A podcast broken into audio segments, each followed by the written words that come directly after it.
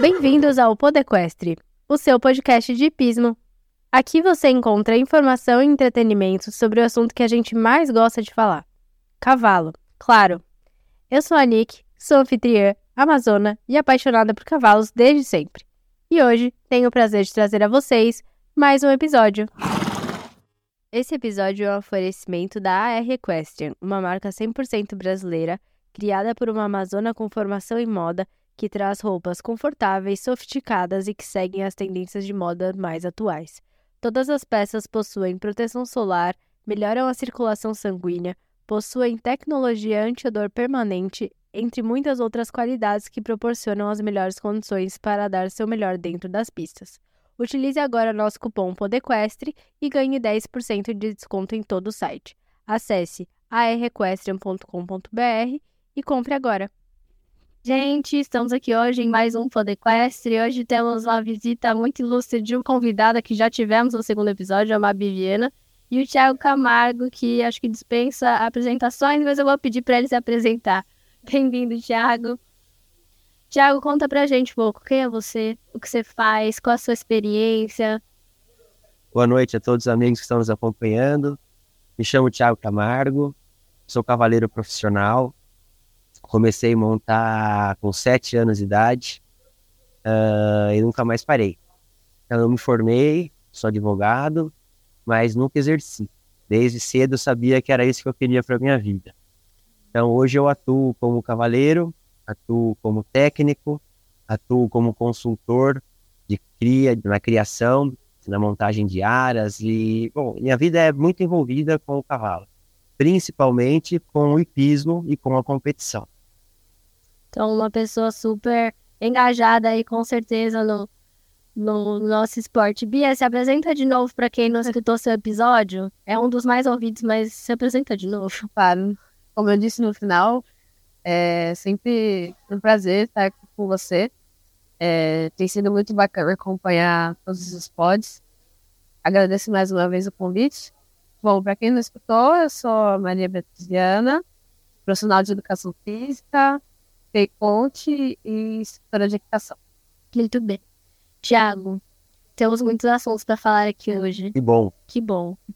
Queria que você falasse um pouco pra gente qual a sua opinião, o que você acha dessas pessoas que estão começando a montar, o que, que você falaria para incentivar elas e o que que qual que você acha que seria o, start assim para a pessoa se apaixonar por essa coisa que a gente já é super apaixonada? Eu vou falar o seguinte, a pessoa, para se apaixonar pelo cavalo, basta ter o primeiro contato.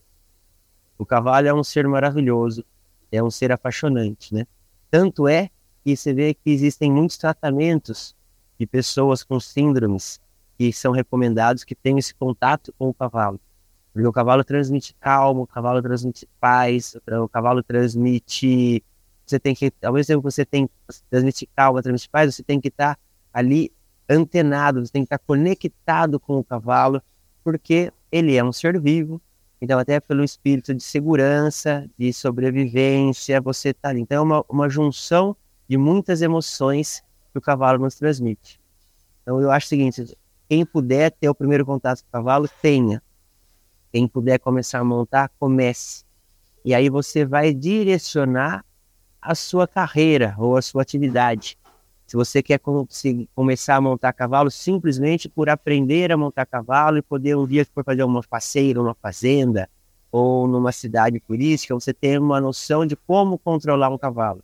Se você quiser aprender a montar um cavalo porque você quer competir com um salto, como enduro, como adestramento, como rédeas, isso vem depois.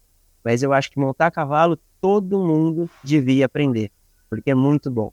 A gente tem, eu posso dizer para vocês, por exemplo, que às vezes você está com a cabeça cheia de problema, cheia de coisa para pensar, você está ali, você sobe no cavalo, é como se tudo se esvairasse. Então você começa ali, você sempre é uma conexão, é você e o cavalo e a sua consciência, e você tem uma viagem para dentro de você assim, é muito bom. Por isso que eu acho que o cavalo é um ser tão requisitado e um ser tão procurado. Então eu estou muito sortuda aqui hoje, que eu estou com os dois professores que estão me dando aula então, não tô me sentindo uma pessoa muito privilegiada. Mas é que que eu queria que a Bia entrasse um pouco nesse assunto para a gente conversar um pouco sobre a questão do esporte. Como o esporte funciona, o que é a base? Eu acho que a gente ainda não falou disso no, podcast. A gente já saiu falando de ai, vamos falar de perna de dentro para área de fora e esse. Acho que a gente pulou um step. Então, o que é o nosso esporte? Bom, o Thiago já deu uma introduzida, né? Primeiro, nosso esporte, antes de ser esporte, é, é uma prática corporal. Já introduzi um pouquinho no, no episódio que gravei com você no, no segundo episódio. É, ele pode ser um hobby, ele pode ser uma prática, uma terapia, pode ser um meio de transporte, como já foi por muito tempo. É, mas quando ele entra no esporte, esporte é uma prática bem estabelecida, com regras, metodologia, objetivos, competição. Então, é uma prática esportiva olímpica, muito antiga, né? em que se, no caso, a gente está falando de salto, é, o cavaleiro e o cavalo têm o objetivo de cumprir um percurso, uma maior conexão com algumas regras, e cada prova tem uh, alguns objetivos. Então, por exemplo, se é uma prova ao cronômetro, se é uma prova no tempo ideal, existe um percurso, e ou é no tempo mais rápido, ou aproximação do tempo.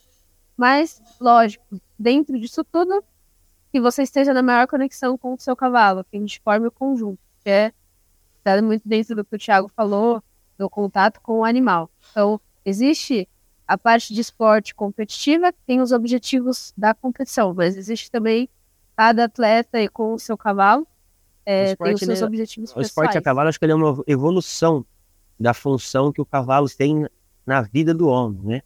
O cavalo já, se vocês estudarem desde a, da, do início, eu não posso precisar porque eu não sei direito, mas desde que apareceu o cavalo, o homem sempre teve um contato muito grande com o cavalo, e o cavalo sempre foi muito importante na vida do homem.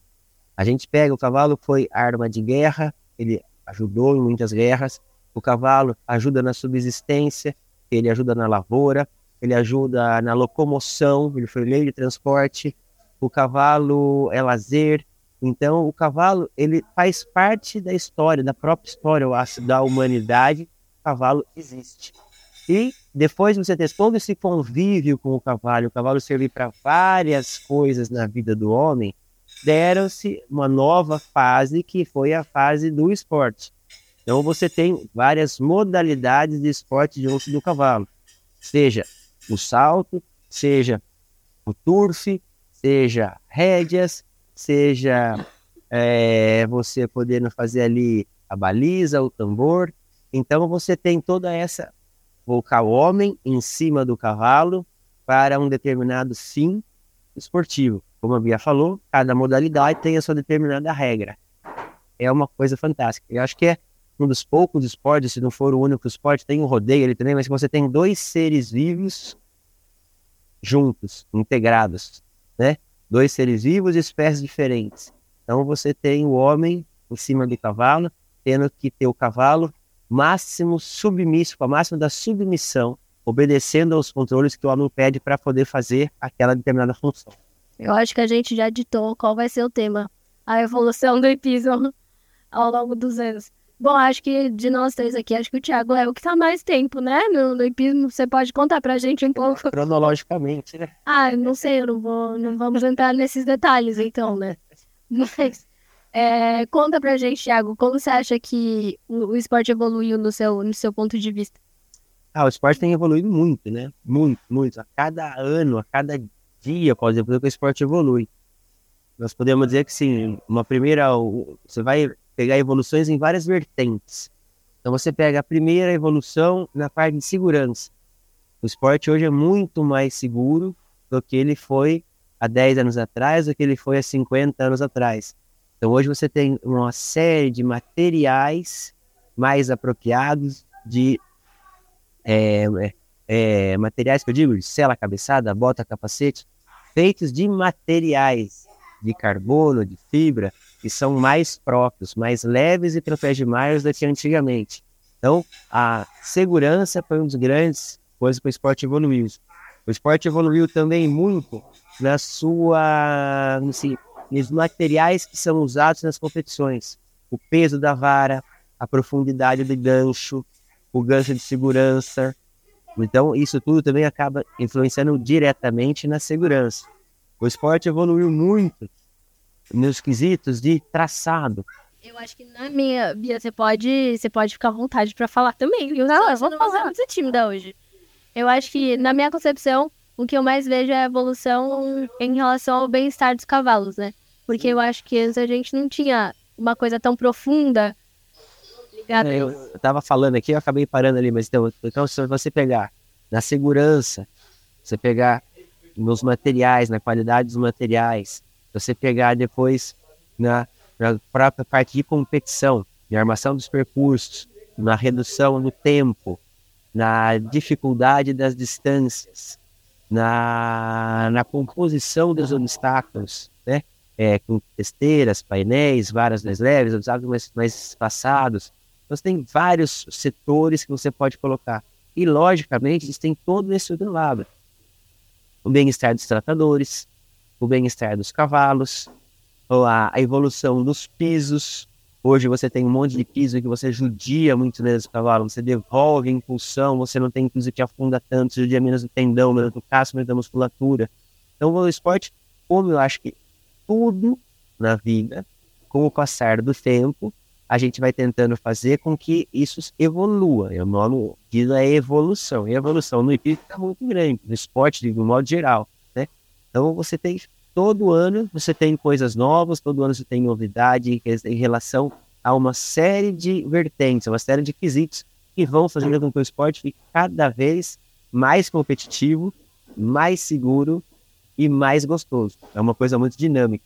Eu acho que tecnicamente quem tem mais propriedade para falar essas coisas é você mesmo, né? Que tá super engajado aí na Federação Paulista e na Confederação. Acho que ter uma pessoa que tem tanto tanto conhecimento para dividir com os outros, eu acho que é muito bom para disseminar sobre o nosso esporte e evitar que a gente seja cancelado, né? Isso é uma discussão que eu tenho com a Bia sempre, de o que, que a gente vai fazer para as pessoas, em vez de odiarem o hipismo, amarem o hipismo. Sendo que é, é difícil, é complicado. Sendo que você monta um cavalo e ele tá ali, você falou submisso. Mas é muito mais do que a submissão, né? É um sentimento. O submisso é que, por exemplo, assim, você, do mesmo jeito você bem, é um carro. Carro não é um ser vivo. O que seria um cavalo submisso? É aquele carro que você aperta o acelerador, você sabe que ele vai acelerar. Você aperta o freio, sabe que ele vai frear. Você gira a direção um pouquinho assim, você sabe que ele vai virar. Então, quando a gente diz a submissão no cavalo, é esse entrosamento entre o cavalo e o cavaleiro para que o cavalo faça o que você precisa que ele faça. Em momento algum, a gente judia ou a gente maltrata. Eu acho que a primeira coisa para a gente mostrar para as pessoas que a gente não pode ser cancelado é convidar que as pessoas venham conhecer o nosso esporte. Porque a maioria das vezes as pessoas fazem, e não é as pessoas, somos nós. A gente faz juízos de valor sem ter conhecimento real do que se trata. Né? Então, se a gente parte de uma premissa falsa, a nossa conclusão vai ser errada. Uma premissa errada vai te dar uma conclusão errada. E para que não tenha essa premissa errada, as pessoas têm que vir conhecer o esporte. Com certeza. O cavalo nosso de esporte é muito bem tratado. Vocês fazem, vocês praticam, vocês sabem. Mas o cavalo fica numa casa como se fosse um hotel cinco estrelas. Tem um tratador que cuida dele o dia inteiro. Troca a serragem quando ele estruma, quando ele urina água no coxo filtrada com bombinha, com a boinha que ele bebe e já enche de novo. Passa feno três, quatro vezes por dia, ração três vezes por dia, escova, dá ducha, banha, shampoo, é, repelente. Então, o nosso cavalo, ele é tão bem tratado quanto uma pessoa da nossa família. Então, isso que a pessoa tem que ver, tem pasto, tem piquete, tem andador, tem muitos cavalos que frequentam, tem piscina para trabalhar a musculatura, para trabalhar a parte muscular, a parte aeróbica. Então, as pessoas muitas vezes, ah, não, o cara monta no cavalo e fica dando esporada nele. Não é isso que acontece. É a gente bom. realmente usa esporte, a gente realmente tem um chicote na mão. Agora, a gente tem um chicote na mão, muitas, mas 99% da gente não usa. A gente tem um chicote na mão que é para ter aquilo ali como uma segurança, para o cavalo saber que você está ali e que ele vai te obedecer. Mas cada vez mais você tem visto menos pessoas usando chicote. É uma coisa que vem evoluindo. Sim. Né? Então, eu convido a todo mundo que não tem contato com o hipismo que antes de qualquer juízo de valor, venha conhecer. E vocês vão ver que o nosso cavalo é muito bem tratado. É muito carinho que a gente despende para eles e despende com eles e eles com a gente. O cavalo é tão bem tratado que ele escuta a voz do cavaleiro, do dono, ele já olha e procura a pessoa. Porque ele sabe que aquela pessoa vai dar carinho, vai dar amor, vai dar cenoura, vai dar açúcar, né? E o cavalo gosta muito disso. A gente pode ver, muitos casos, em que a gente fala, não, agora eu vou aposentar o meu cavalo, vou tirar ele aqui daí porque vou levar ele para o pasto. O cavalo definha, o cavalo emagrece e o cavalo parece que não fica tão feliz. Porque aqui eles são bem tratados, eles foram criados praticamente para essa função.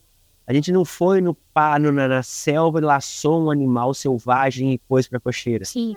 Eles já foram criados de uma maneira domesticada, já foram criados para essa finalidade. Então, é, eu tenho certeza que se as pessoas que vierem conhecer como eu trato de um cavalo de esporte, nunca mais vão achar que o cavalo é judiado, nunca mais vão falar em cancelamento. Isso não vai acontecer. Quanto é importante, né? A gente ter abertura para mostrar que é uma pessoa, por exemplo, como você, que é engajado, tanto no nosso esporte do Brasil, dentro do Brasil, mas também vai sempre buscar lá fora o melhor do esporte mundial.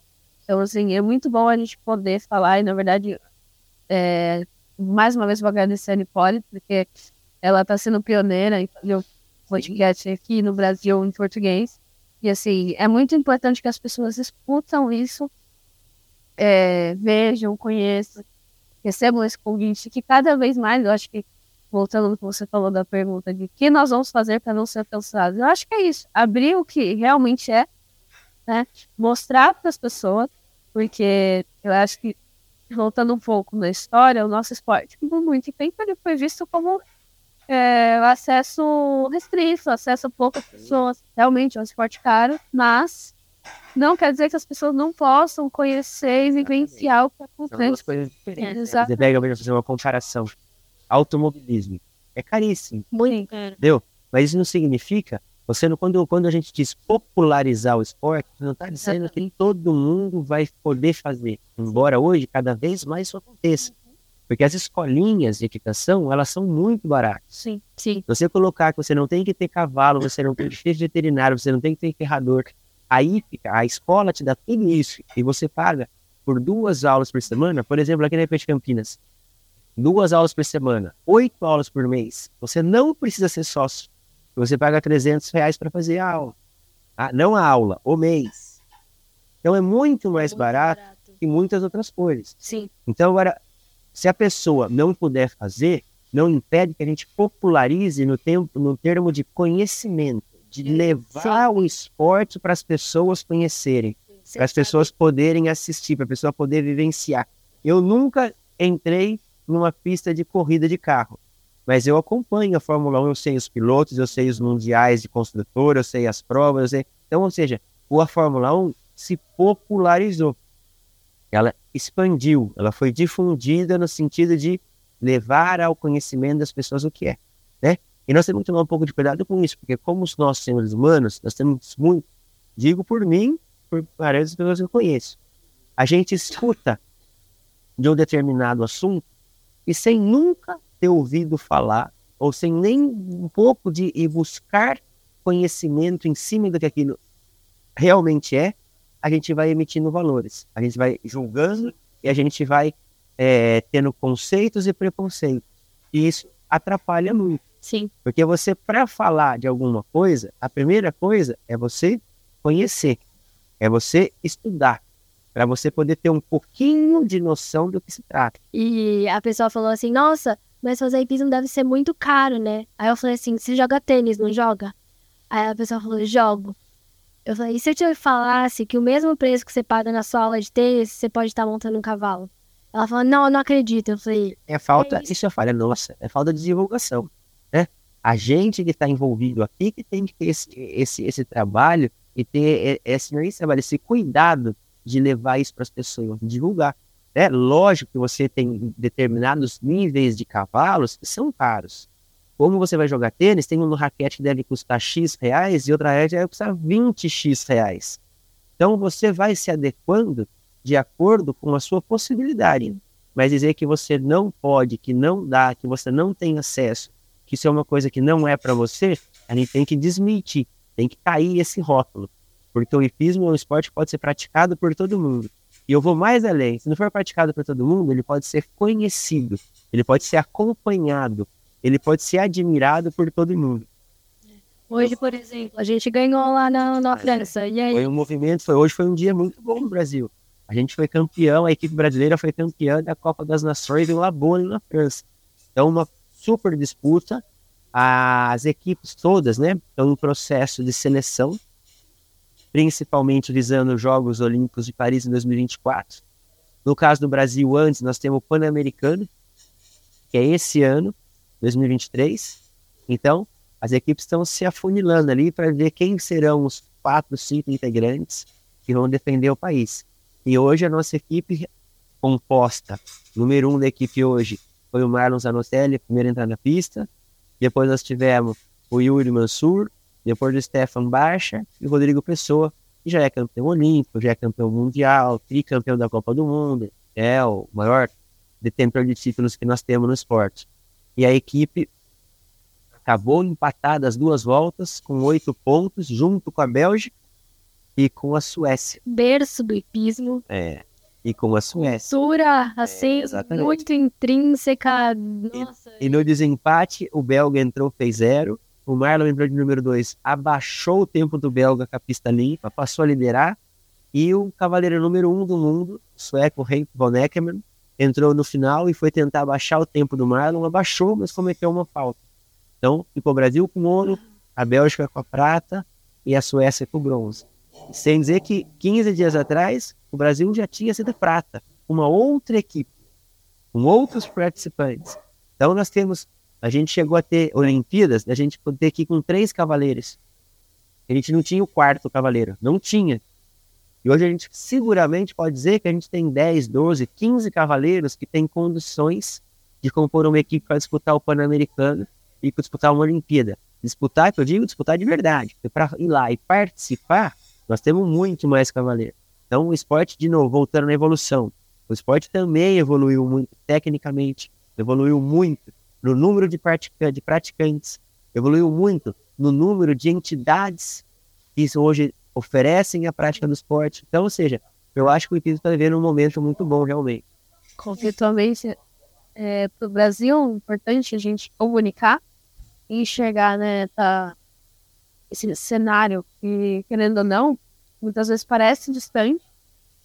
Você vê essa competição longe, mas reflete com tudo que está acontecendo aqui. Então, isso, com certeza, vem de muito, muito esforço e uma base que, com o tempo, foi crescendo aqui no Brasil e serve de inspiração. Porque quantos desses cavaleiros é, não estiveram aqui um tempo atrás com a gente? Sim. Uhum o Stefano foi para lá agora, faz três meses que ele foi para lá. Dois meses. Então, ou seja, foi feita toda a preparação. A égua dele é uma égua BH, nascida no Brasil, criada no Brasil, feita no Brasil, trabalhada no Brasil. O Yuri, o Rodrigo nasceu na França. Tudo bem que o pai dele já morava lá. Sim. Mas tanto o Marlon quanto o Stefano quanto o Yuri nasceram, foram criados, aprenderam a montar aqui e depois foram para lá para se aperfeiçoar. O que eu acho engraçado é que às vezes as pessoas que não acompanham o hipismo, hoje a gente está falando do Rodrigo Pessoa, essas pessoas ainda lembram do refúgio do Balubê, que faz um milhão de anos, e não veem o quanto a gente evoluiu desde então. Agora foi uma, uma isso aí foi uma coisa ruim realmente para o esporte, porque além de tudo, era a última chance do Brasil poder conquistar uma medalha de ouro. Então, o refúgio do Balubê foi exatamente igual a cesta que o cara do basquete errou, foi exatamente a bola que o moço do vôlei apertou para fora, que a abraçada que o cara da natação não conseguiu fazer. Agora, como era a última chance de medalha, jogou aquela expectativa gigante, os repórteres e a mídia, para tentar, acho que lógico que iriam uma medalha, mas para fazer com que as pessoas se ligassem nas transmissões e dessem audiência, enfatizaram muito a possibilidade da medalha de ouro que era real. O Balubê, naquela época, ganhava tudo e vinha ganhando. Agora, era um garanhão, estava ventando muito naquele dia, ele assustou com algumas coisas e teve um refúgio. E quatro anos depois, ele voltou e foi campeão olímpico, né? Então, ou seja, o próprio Rodrigo no próprio Balubê. Então, ou seja, acontece, né? Quando a gente entra numa competição, a gente vai preparado para ganhar, mas pode ser que não ganhe. Então, aquele ano, infelizmente, aconteceu isso. E quem era para aquela medalha ter sido do Rodrigo Balubê. Eles mereciam muito, eles estavam muito preparados para aquilo. Não foi naquele ano, foi no seguinte. Eu acho que todo mundo foi muito é muito fácil você julgar, principalmente se você não sabe do hipismo, porque acho que quem monta sabe o quanto estar nesse nível demanda tempo, demanda dedicação, dinheiro também. Talento, dinheiro. Tudo. E uma competição, eu acho que qualquer competição, mas o hipismo é um esporte que você não tem muito o favorito. Você pega, você tem quatro, cinco, dez cavaleiros que podem ganhar e às vezes não ganham. Mas você pega, por exemplo, no tênis, quando o Guga estava no auge, ele era favorito. Quando Djokovic, quando Nadal, quando Federer, então você tem um favorito. No hipismo, você tem cavaleiros que podem ganhar. Sim. Mas às vezes eles fazem uma pista muito boa, mas o outro adversário abaixa um pouco o tempo. Às vezes, para você arriscar uma vitória, comete uma falta. Então, sim, você pode dizer, quando tem hoje em dia Henk von Eckermann e King Edward, ele entra na pista como um dos favoritos. Sim. Mas às vezes ele faz um excelente trabalho e fica em segundo, fica em terceiro. Isso não significa que ele não foi mal. Teve um outro melhor que ele. Eu acho que isso entra também numa coisa que a Bia falou no podcast dela e que ela fala todo dia, que é a gente tem os nossos dias, o cavalo também tem o dia dele. Então as variáveis são muitas quando você entra na pista. Eu ia falar sobre isso. Os favoritos também estão muito ligados ao momento, e o momento está muito ligado ao cavalo. Porque querendo no nosso esporte, o, muitas vezes a gente admira muito o cavaleiro ou amazona por um tempo, mas ele tem as fases dele por causa dos cavalos. Às vezes é um cavalo que não está mais na mesma fase competitiva ou Ou coisa ele só assim. não bem naquele dia, naquela semana. né? É um esporte, às vezes o cavalo tem. A gente procura uma das coisas importantes, seria até um outro podcast muito legal, é você não consegue manter o seu cavalo. O Neco diz muito isso. Você não consegue manter o, o RPM do seu cavalo rodando ali no 8 mil giros o ano inteiro. Então você tem que fazer preparações. Assim, eu quero chegar bem nessa competição. Então você prepara o cavalo por um período para ele chegar bem aqui. Aí ele mantém um pouco, você tem que desacelerar um pouco para depois você voltar a acelerar, para você desacelerar um pouco, para você voltar a acelerar. O cavalo, você não consegue trocar um pneu, você não consegue é, ajeitar o freio. Ele é um ser vivo, então se você exige demais, ele machuca. E se ele machucar, ele leva muito tempo ou algum tempo para se recuperar. Sem dizer que ele cansa entre uma competição e outra, é um esforço muito grande. Então você pega, tem cavalos e a gente vê aí, eles saltam muitas vezes, em três fins de semana num mês. Às vezes quatro fins de semana, cinco fins de semana em dois meses. Então o cavaleiro tem que saber a hora de dar uma poupada para poder tirar o melhor dele. Então você tem um cavalo que consiga durar aí dois, três ciclos olímpicos, é muito difícil.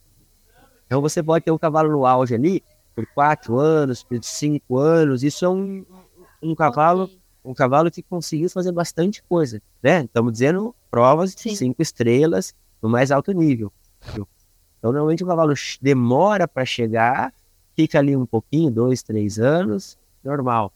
Quatro, cinco, seis anos, já é bom. Mais do que isso, é difícil. É difícil. E às vezes acontece dele não estar bem naquela competição. Dormiu mal, está um pouco mais cansado, um pouco mais é, é, fadigado. E tá num ambiente diferente, né? Os cavalos também viajam muito. Muita viagem. Calor, frio, temperatura, clima. É, características do lugar.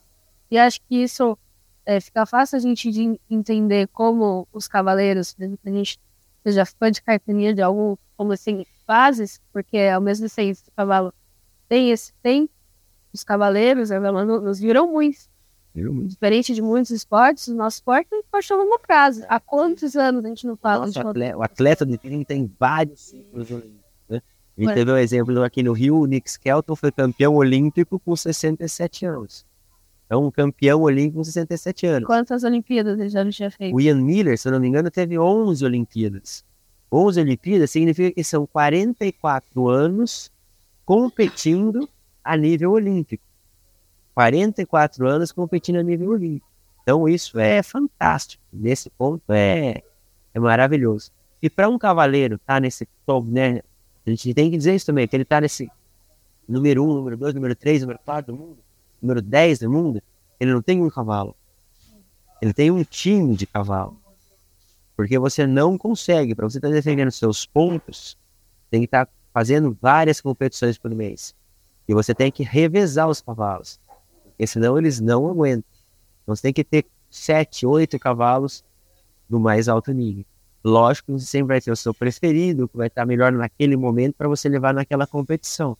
Mas um cavaleiro com um cavalo só, ele não figura entre os principais cavaleiros do mundo. Não tem condição de defender ponto. E você acha que aqui no Brasil os cavaleiros e amazonas elas evoluíram com, conforme o esporte evoluiu nos outros países do mundo? Ou você acha que a gente ficou meio estagnado, meio para trás? Não, com certeza. Posso dizer com toda a propriedade que os cavaleiros aqui e o esporte aqui evoluiu tanto quanto em todos os lugares do mundo. Logicamente, o que acaba acontecendo é que, por exemplo, você pega Europa. A Europa tem uma regiãozinha ali de fronteira, você pega a França, Bélgica, Alemanha e Holanda, e em duas horas você tem quatro países diferentes.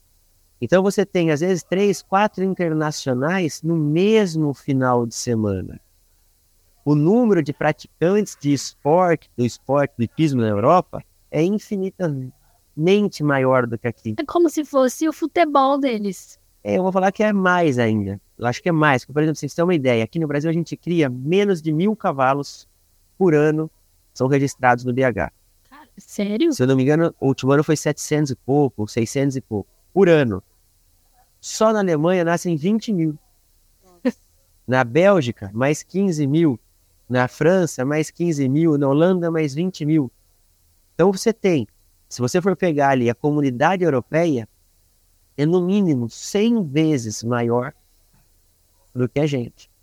E você sabia que em população de cavalos o Brasil é o quinto país com a maior população de cavalos? Acredito, mas você, você sabia que o Brasil é o país de dimensões continentais? Você não tem como comparar o Brasil não, não com tem. a Alemanha, com a Bélgica. Não, não, tem, mas é o que eu quero dizer é, se a gente quisesse ter essa cultura, é, a gente se querer, eu acho que, tem que a gente está desenvolvendo, está chegando lá. É que aqui você tem, você tem no cavalo aqui você tem o manga larga, você tem Sim. o árabe, você tem o campolina, você tem o crioulo, você tem o cardimilha, você tem o lusitano. Então, realmente, o mercado do cavalo é muito importante, muita coisa. Lá fora, não estou falando que não tenha, Sim. mas é mais concentrado para essa parte de salto, adestramento e concurso completo. Uhum. Nem todos os países têm turf. Aqui a gente também tem. Então, nesse ponto, sim, eu acho que lá é muito. Então, o que eu acho que acaba acontecendo é o seguinte: aqui o esporte evoluiu, evoluiu. O esporte acompanhou, acompanhou. Agora, lá você tem realmente um maior número de pessoas praticando, um maior número de concursos para você se pôr à prova e, consequentemente, a competição é mais acirrada, porque tem muito mais gente saltando, muito mais dinheiro investido, muito mais patrocínio, muito mais tradição, uhum. tá? Agora, para eu te dar um exemplo desse, a gente já falou isso aqui hoje. O Stefan tem uma égua que foi criada, preparada aqui no Brasil. O Stefan morou aqui no Brasil, no Brasil a vida inteira. Passou alguns anos na Europa e voltou a morar aqui. E fez a preparação dessa égua. E em três meses ele saiu daqui e foi para a Europa. Primeiro concurso que ele entrou, ele classificou o primeiro dia e ganhou o grande prêmio. Segundo concurso que ele entrou, ele fez 0 e 0 na Copa das Nações. É arrepiado. Você tá falando, eu tô arrepiada. 0 e 0 na Copa das Nações, o único 0 e 0 do Brasil. E foi terceiro no Grande Prêmio. E agora, hoje, ele fez uma falta e uma falta e ajudou o Brasil a ser campeão da Copa das Nações. Então, ou seja, um concurso, né, um, uma, um conjunto formado no Brasil, preparado no Brasil, que embarcou há dois, três meses para fora, está andando de igual para igual, não só com todos os outros brasileiros que moram lá há mais tempo, como com todos os cavaleiros do resto do mundo. Do resto do mundo. Então, ou seja, o hipismo acompanhou, acompanhou, evoluiu, evoluiu. Nós estamos igual Acabei de responder você. Lá tem mais competição, mais cavaleiro montando, mais dinheiro, mais investimento. Mas a gente não está atrás de ninguém. Você acha que talvez lá na Europa, para os europeus, as competições sejam mais acessíveis? em todos os sentidos. Tô falando de, tipo, lá é muito diferente daqui, né? Lá todo mundo é seu próprio tratador, tem seu próprio caminhão. É, é uma questão cultural, né? Lá o hipismo, o cavalo, é muito mais presente na cultura do europeu do que nós aqui no Brasil. A gente fala em Europa, muitas vezes a pessoa pensa em Amsterdã, em Berlim, em Milão, né? Mas a Europa é muito, é muito, como vou dizer assim, é... É o countryside, assim. Tirando os grandes centros, você é muito, exatamente, ela é muito é, rural. Então, todo mundo ali, a maioria das pessoas que vive fora dos grandes centros, vive em localidades e ela tem condição de ter na sua casa uma cocheira, um piquete. A gente cansa, a gente cansa de experimentar cavalo, que o cara tira o trator assim e no fundo tem duas cocheiras. A, a genética dessas duas eguinhas que ele tem ali é muito superior à maioria dos criadores que a gente tem aqui. Há muitos criadores. Hoje o Brasil deu um pulo muito grande na criação, inclusive. Evoluiu muito, né? Então hoje não. Mas Graças à linhagem tem... europeia, né? Sim. Mas você tem lá muita facilidade disso. Todo mundo que vive no campo, a maioria das pessoas, muitas pessoas vivem no campo, tem o seu cavalo. Então é isso que você falou. Eles cuidam, eles tratam, eles montam. Então, ao acesso ao cavalo é muito mais fácil. A cultura já tem isso nele, né? E, até completando a resposta anterior, depois que, de um tempo para cá, inventou-se a internet, o computador, e hoje tudo isso dentro do celular, não tem mais lugar longe. Você tem acesso a qualquer coisa do mundo. Você tem acesso a treinamento, você tem acesso a aula online, você tem acesso a acompanhar todas as competições. Hoje, eu estava voltando do Campeonato Paulista de Santo Amaro, com o Clip My Horse ligado no meu telefone e eu não estava podendo ver tudo que eu estava guiando, mas eu estava escutando a narração da prova em tempo real. Coisas que há poucos anos atrás você dependia de pessoas que fossem para a Europa gravar vídeos e trazer para a gente poder estudar os percursos e poder estudar como que as pessoas estavam montando. Sim. Hoje você acompanha ao vivo. Hoje você tem podcasts, você tem lives, você tem tudo isso em tempo real. Você tem um e-mail, o WhatsApp, o Instagram de qualquer cavaleira que você queira. Sim. Você manda perguntas e eles respondem. Então hoje é muito mais fácil você se atualizar. Ajuda muito, mesmo que a gente não tenha a mesma cultura, uh, todos os cavaleiros de qualquer nível têm acesso como você dar essa informação a esse conhecimento. Então, e a gente, eu vejo muito isso, principalmente na base, é, os cavaleiros da Amazonas estão começando muito, muita garra de querer buscar esse conhecimento. Né? Então, quanto isso está indo implícito para o nosso esporte, mesmo sem essa cultura, é, os nossos iniciantes terem esse acesso à vontade de buscar, conseguirem mesmo assim. Né? E aí, lógico, o brasileiro sempre dando o jeito dele também é, o quanto você tem que ir buscar esse conhecimento, ter acesso é, ao contato, ao vídeo, seja o que for, não, valo, não se valoriza quando você consegue, né? Porque as nossas chances talvez sejam menores, mas a gente está. Eu tenho duas coisas para acrescentar isso para você. Primeiro, é o seguinte: é o interesse. Quem tem interesse, chega. Quem tem interesse, vai atrás. Quem tem interesse, tem acesso, consegue o acesso. A gente não pode é ter o discurso muito longe da realidade. É uma coisa assim... antes para mim da meta. Tenha uma meta. Mas tem muita gente que fala assim, não, porque eu quero fazer isso, isso, isso, eu quero chegar assim, assim. Só que a pessoa tem um discurso, mas no, a prática é muito longe do discurso. Então, quando você tem o seu discurso, a sua intenção, a sua vontade e a sua prática, o seu dia a dia, vão no mesmo caminho, você chega. Agora, não adianta querer falar que eu quero ser um cavaleiro olímpico, eu quero isso, eu quero aquilo, e não vim montar, não vim treinar, não me dedicar. Porque aqueles caras que estão fazendo isso, dedicando para ser um cavaleiro olímpico, um atleta olímpico, ser um cavaleiro, são horas e horas de treino por dia, horas e horas do foco, o foco, o objetivo, a preparação, traçar as metas e ir atrás. Então isso é uma coisa muito importante que a gente tem que deixar muito claro aqui. E a outra, eu esqueci, que, que você tinha falado? O dia que eu tava, ia pegar o gancho da guia aqui, onde você parou? Eu falei de como essa, esse acesso à informação, ao conhecimento, ajudou com certeza muitos dos nossos atletas iniciantes que estavam nessa fase da carreira, quero- mesmo não tendo a cultura. Perfeito, lembrei o que eu ia falar. O eu queria dizer é o seguinte, que hoje em dia, a Europa, como disse, né, que é o realmente principal celeiro, onde tudo acontece, até, vou dizer para vocês que mais até do que os Estados Unidos, porque lá a tradição é maior, a criação é maior, tá lá. mas a Europa hoje ficou muito perto. Antigamente, os cavalos irem competir na Europa, você tinha que ir de navio. Levava semanas para chegar lá. Hoje é muito fácil você ir para a Europa. Não estou nem falando o cavalo, o cavalo vai de avião também é fácil. Mas você ir assistir um concurso, você ir fazer uma clínica, você ir fazer uma aula, você ir participar, você ir acompanhar. Eu, inclusive, vou aproveitar aqui, não vou fazer. não é Já fazer- faz, já faz jabá. Vai faz, fazer a pode fazer, não deixa. Mas assim, eu tive a oportunidade de ser convidado há uns anos atrás, alguns anos atrás, não vou falar quantos, aí conhecer a Europa. O Ivan Camargo, um grande amigo meu, hoje até se trata de primo, morou três anos, trabalhou com o Nelson Pessoa, e me mandou, vamos para lá que você tem que conhecer, você tem que ver, você tem que ir, você tem que ir, você tem que ir. E fui junto com ele. E quase não voltei para o Brasil. Recebi convites para ficar lá e queria, mas na, na ocasião não deu, eu voltei. Mas ele me abriu essa porta. E depois disso, é muito, hoje, é uma coisa simples, uma coisa fácil. O Jabá que estava comentando, realmente, há alguns anos, nós vamos para a Europa, vamos para os Estados Unidos todos os anos, pelo menos uma vez.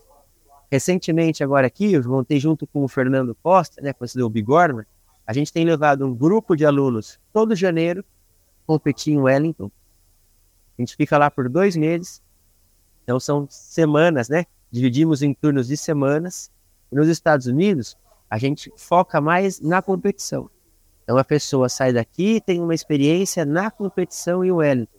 O Winter Equestrian Festival, que é o maior festival de inverno do mundo. São três meses, 12 semanas, com competições de quarta a domingo, em quatro ou cinco polos diferentes de salto.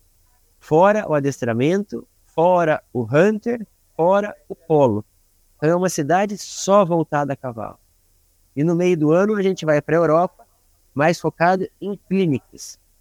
Então, por exemplo, esse ano nós estamos indo para a Europa, estamos levando um, turma, um grupo de 18 pessoas, a gente começou com 10, vamos, vamos focar em 10, não vamos aumentar de 10, porque realmente a logística não é muito fácil.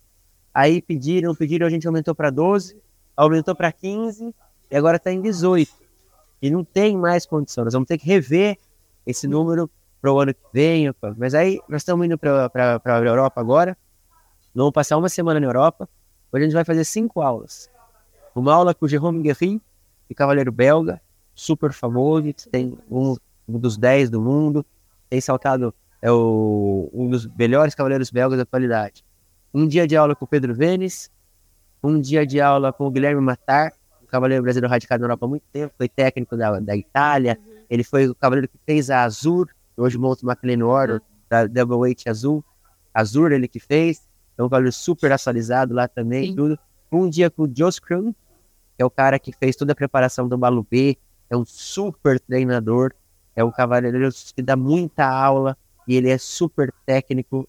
E um dia o Neco. Vamos acompanhar essa semana na semana do maior concurso do mundo, que é Aachen. Então, os outros dois dias nós vamos assistir as provas em Aachen. Então, é, um- é um é uma semana bem completa. A gente vai ter cinco aulas com su- cinco super treinadores e acompanhar dois dias da competição em Aachen. Demais. Então, é, é- é coisa que assim, e fora isso, todo mundo pode ir, todo mundo pode fazer. Então, ou seja, o acesso a essa informação está muito fácil, né? E você vai numa viagem dessa, quando você volta, a sua vontade é de colocar tudo aquilo que você viu em prática, em tentar exercer cada vez mais, em tentar você volta de lá, só o que você aprende de olhar é muita coisa. Né, Quando você tem a oportunidade de fazer aulas com pessoas como essas, é um upgrade enorme na vida do cavaleiro. É, ano passado, quando eu fui para quando eu fui pra Europa, coincidiu de estar tendo o Global Champions Tour em Paris. Espetacular, oportunidade de assistir No pé da Sim. torre. no pé da torre. Foi assim uma experiência da minha vida. né? Foi uma semana depois do meu aniversário, então eu falei, nossa, que presente. quando eu vi a Edwina Alexander entrando em pista, nossa, eu fiquei tão arrepiada. Eu falei, que loucura. Eu, eu lembro de ver o Marlon no aquecimento. Eu falei, caramba, que legal ser brasileira, ver um brasileiro competindo nesse nível. Pô, é, é uma coisa muito. E muito hoje você vai ver muito mais brasileiros, porque o Brasil expandiu muito, tem muito folha brasileiro saltando lá nesse nível. Essa viagem nossa é exatamente uma. Nós vamos, inclusive, algumas pessoas estão indo um pouco mais cedo, porque no dia 23, 24 e 25 é o Global Champions Tour em Paris. Então nós vamos para assistir Paris, nós vamos assistir em Paris, aí depois de Paris, no dia 26, começa essa semana que nós vamos estar lá, que é a semana de Acre. Então a gente já pega Paris e fica até Acre, ainda pega cinco aulas dessa aí no meio. E com certeza também, todo, toda essa bagagem que você vai trazer de lá, o quanto impacta também, né? Sim, isso não é, não sou eu, nessa é todo mundo, né? Com certeza. É, Eu, eu ia tocar nesse assunto agora aqui. Você pega, voltando na evolução, você pega um tempo atrás, você tinha poucos cavaleiros que podiam saltar a prova do 1,50m. Poucos cavaleiros que saltavam a prova do 1,40m. Poucos cavaleiros que tinham condição de fazer um cavalo novo. Agora, como essa distância da Europa ficou muito mais perto do, do Brasil, hoje a gente tem condição de ter essa informação aqui. De 20 anos para cá, muitos, muitos cavaleiros se aperfeiçoaram como técnicos, como coaches. Então você tem hoje aqui no Brasil muita gente aprendendo a montar direito. Antigamente você tinha algumas pessoas montando direito muitas pessoas tentando fazer isso de forma espontânea, de forma eu vou lá e vou tentando fazer sem direcionamento, sem acompanhamento, né? Então, por exemplo, dá um exemplo aqui de novo, comparando. Vou na academia. Você pode ir na academia e puxar peso lá. Só que você não vai saber se você está fazendo certo, qual é o exercício que você deveria fazer, quanto peso você deveria pegar. Você não conhece, olha no cara do lado, vê ali mais ou menos e tenta imitar. E de novo, volta naquilo que você falou do objetivo. É diferente de você pegar um personal e passar por uma nutricionista, ver qual é o seu objetivo e ser montado um treino em cima do que você precisa, do que você quer. Então, hoje em dia, a gente tem inúmeros técnicos que conseguem fazer isso, passar essa experiência e passar essas informações para os alunos. Tanto é que nós temos hoje milhões de cavaleiros, milhares de cavaleiros com condição de fazer um cavalo novo. Se vai assistir prova de cavalos novos, o nível dos cavalos novos melhorou demais geneticamente por causa da criação, mas está melhorando demais porque eles estão sendo muito mais bem treinados, ou estão sendo bem treinados por um número maior de pessoas. Eu lembro, quando eu comecei a saltar a prova do 1,40m, tinham 15, 20 pessoas. No nacional, a prova de 1,40m tinham 20 pessoas saltando. Todas as categorias juntas. Todos, só tinha o sênior, era sênior naquela época. E hoje, Né? Hoje, a gente acabou de ter um concurso com quatro provas de 1,40m, porque não cabe tudo na mesma prova. Dividiu o cavalo novo, 8 anos, dividiu os amador super top, com under 25, com young rider, dividiu júnior e sênior, e dividiu, ah, qual era a outra divisão? É muita gente. Se você faz hoje uma prova do 1,50m, você tem 60, 70 pessoas saltando. Você faz uma prova de 1,40m, se você não limita, você tem mais de 100 pessoas saltando. Faz uma prova de 1,35m, tem 200 pessoas saltando. Então, isso aí você vê que o nosso esporte realmente evoluiu muito. Você pega concursos, semana após semana, os concursos estão batendo recordes de inscrição.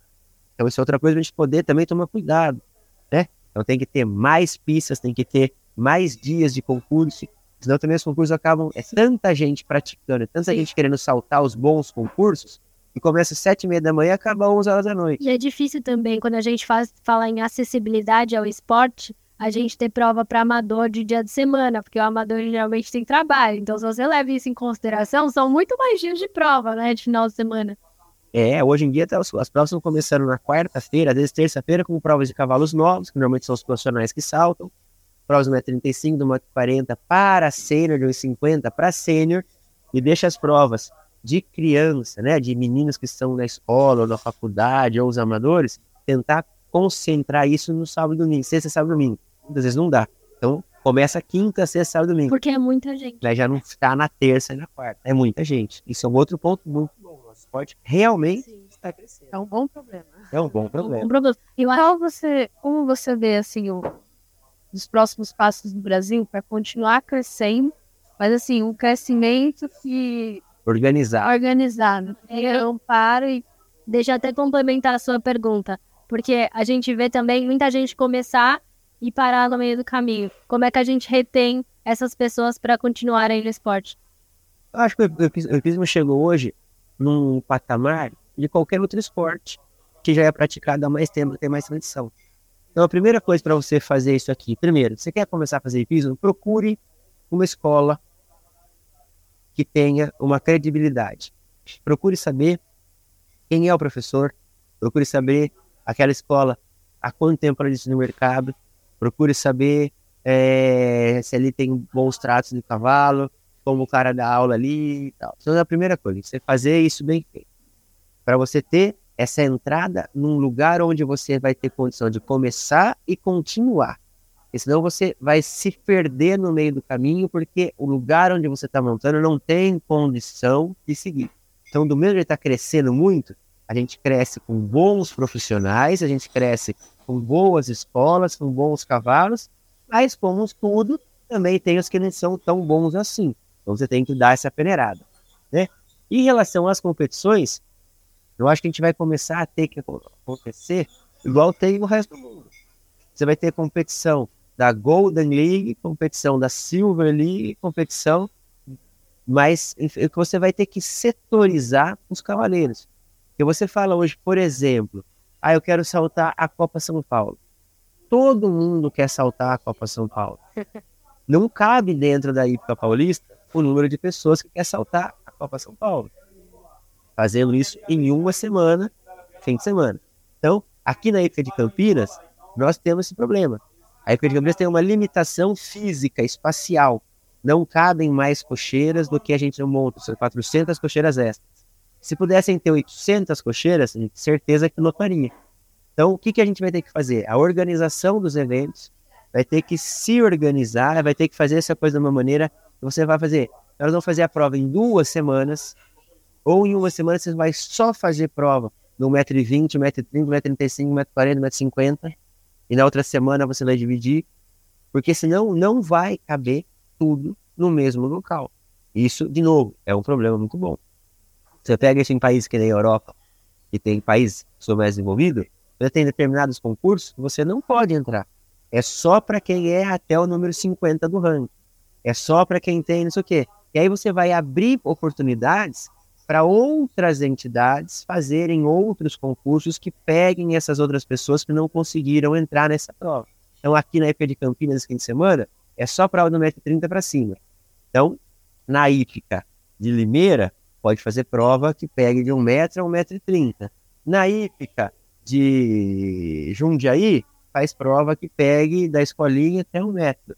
Então você vai fazendo com que tenham vários nichos, várias competições no mesmo fim de semana, com categorias diferentes. Ou várias competições com as mesmas categorias, e você escolhe onde você pode ir, por premiação, por dificuldade de concurso, por conseguir a inscrição ou não. Então, é um problema bom que vai ter que ser administrado cada vez mais. Nossa, acabei de tomar aula. Que coisa, né? Tô até. A gente É. aprende todo dia. E todo da mundo parte, aprende. por exemplo, da federação, da confederação, das entidades, é, o que você acha que a gente poderia evoluir como país e, e como federação paulista ou os outros estados para que se incentivasse mais que acontecesse é, essas ações que você comentou. Por exemplo, o que eu sinto muitas vezes é que posso estar errado, você me corrija se eu estiver errado. É, por exemplo, nessa situação que você disse, de separar as categorias, demandaria mais espaço.